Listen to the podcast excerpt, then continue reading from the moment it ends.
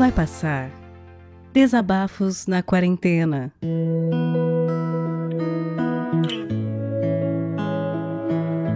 Brasília, 10h52. Meu nome é Silton, tô sozinho em casa. Tá chovendo aqui em Brasília. Que bom.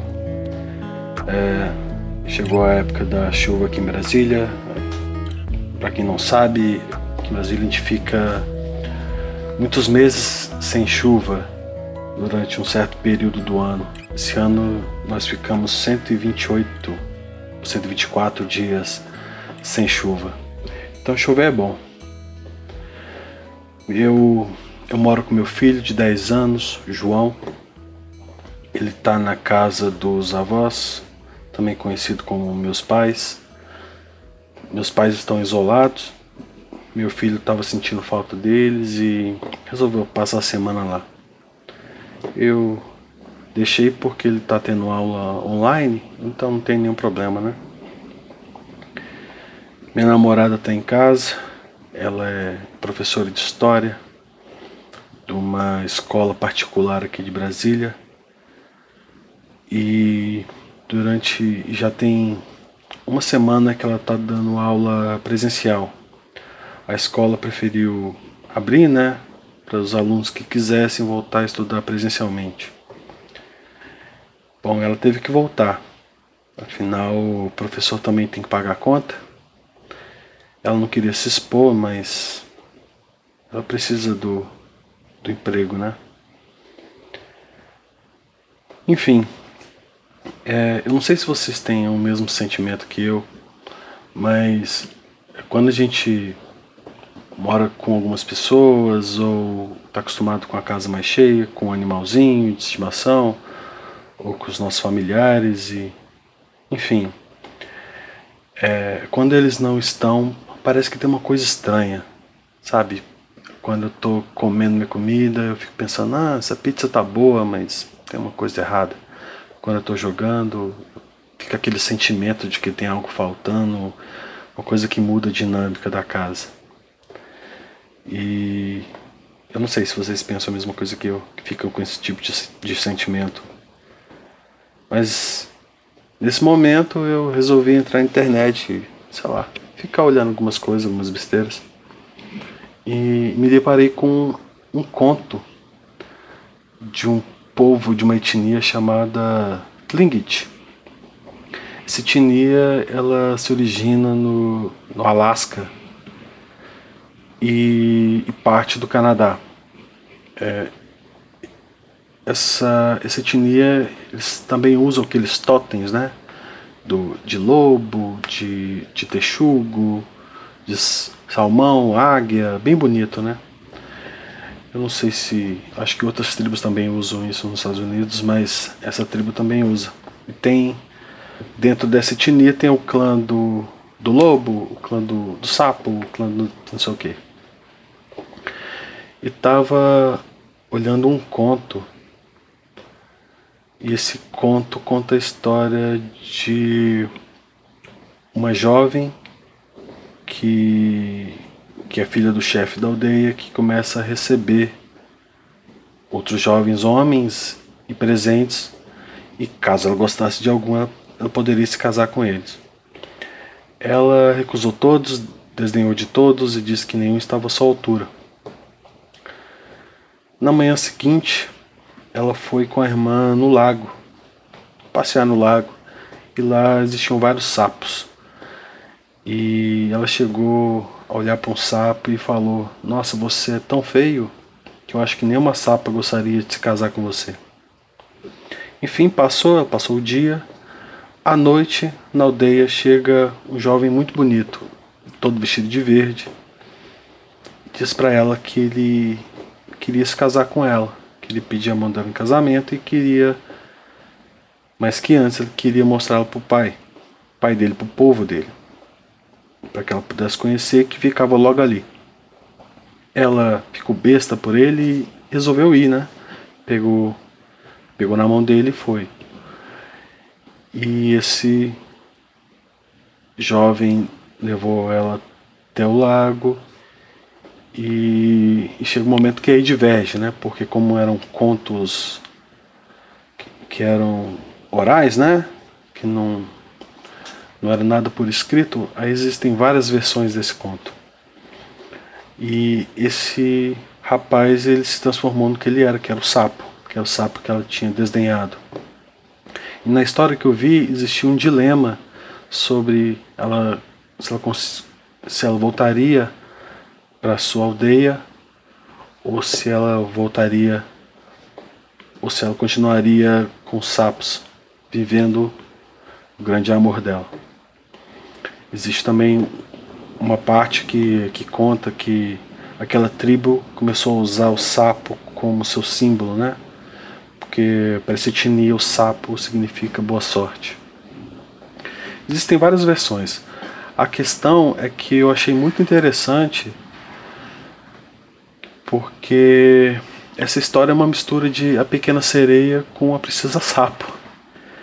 Essa etnia teve contato com.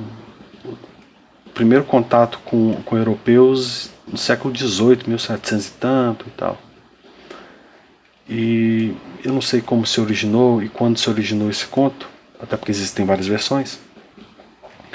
Mas eu achei interessante é que ele é uma história até mais moderna do que a, a, as histórias europeias, né? A Pequena Sereia foi criada por um, por um dinamarquês e na história original a Ariel ela não era uma sereia tida como muito bonita e ela se apaixona pelo pelo príncipe. Eu sei que em determinado momento esse príncipe a troca e casa com outra mulher. E ela, muito triste, se joga ao mar virando espuma. Porque ela, como filha de Poseidon, né, filha do mar, ela, ela era eterna e, e, dessa forma ela se mata de desgosto porque teve o coração dilacerado. O conto da princesa Sapo foi criada pelos irmãos Grimm, quer dizer, os irmãos Grimm eles, eles compilaram histórias, né, e também fizeram as suas versões. Mas a versão dos irmãos Grimm aparece um sapo pedindo a princesa em casamento e ela vai e conta pro pai. e ela não beija o sapo. Eu acho que se aparecesse um sapo para me pedir em casamento, eu acho que eu contaria para minha mãe também. Eu acho que eu não beijaria ele também. Mas enfim, a história da Disney, a versão da Disney é que ela beija o sapo e que o transforma num príncipe. Aquela alegoria, né? Mostrando que ela transformou ele em um príncipe e, e, e a pequena sereia na parte da, da versão da Disney e ela vira uma humana e se casa com o príncipe. E eu achei bem interessante isso, porque justamente a versão de uma, de uma etnia isolada ser muito mais moderno para os dias de hoje do que essas versões da Disney. Bom, eu achei interessante, eu queria contar isso, sei lá porquê. Quanto à quarentena, é, assim, é, eu estou em casa, eu estou muito cansado, eu estou fazendo hora extra, eu estou trabalhando no final de semana. Tem uma semana que eu voltei de férias de duas semanas que eu não fiz absolutamente nada. Eu não viajei por causa do isolamento.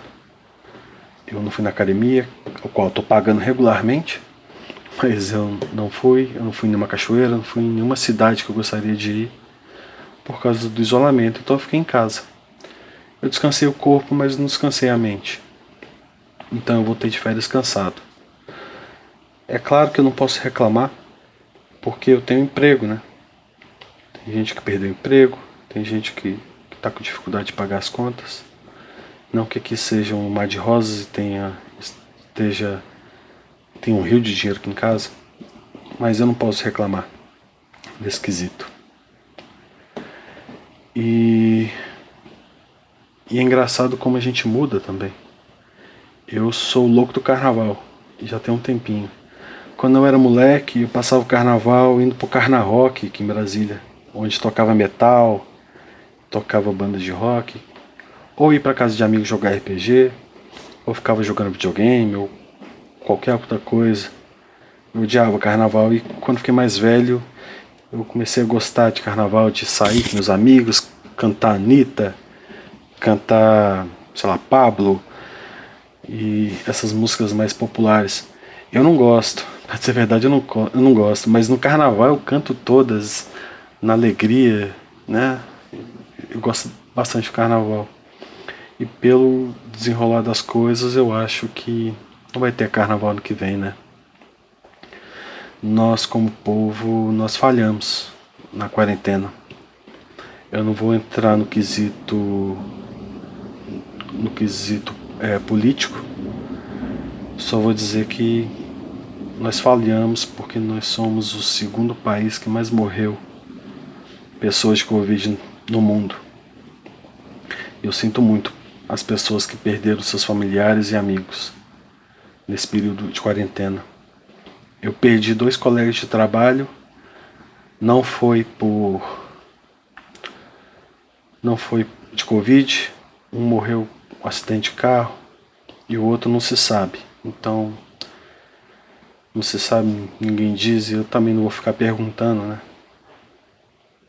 Não tenho essa curiosidade mórbida, mas eu sei que eram caras bem legais, bem divertidos, aqueles que na sexta-feira, se você chamasse eles para tomar uma no bar, eles iam e iam para cima. Enfim, muito triste. Deixaram filhos, deixaram esposa, né, mãe. E foi, foi um momento muito triste para a gente. Enfim, eu gostaria muito de ter um meu carnaval de novo, de poder rever os meus amigos, abraçar. E a vida é necessária, né? E não só a nossa vida é necessária, nós que estamos ouvindo, como a vida dos outros que não tem nada a ver lá fora também é necessária. E tem muita coisa pela frente ainda. A gente está passando por um momento difícil, mas se você quiser sair de casa, pensa também no próximo. Porque você pode ter o vírus pode você pode não ter nenhum sintoma, não acontecer nada com você, mas você pode passar para frente. E não é isso que nós queremos, não é verdade? Bom, é isso. Um beijo para vocês, tudo de bom e muito obrigado pela oportunidade de estar falando aqui de Brasília. Até mais, tchau.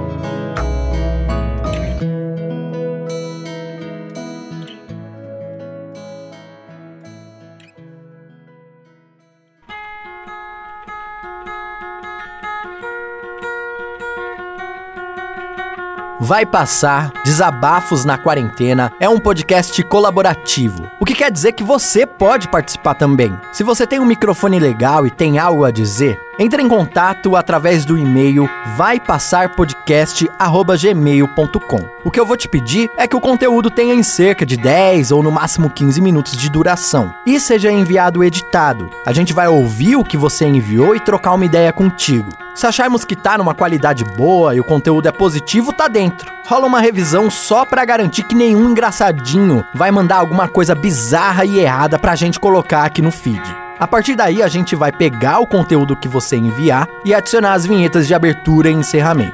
Esse projeto não tem e nem terá fins lucrativos, e ele depende de você para continuar. Colabore você também enviando o seu áudio e compartilhando esse podcast com seus amigos.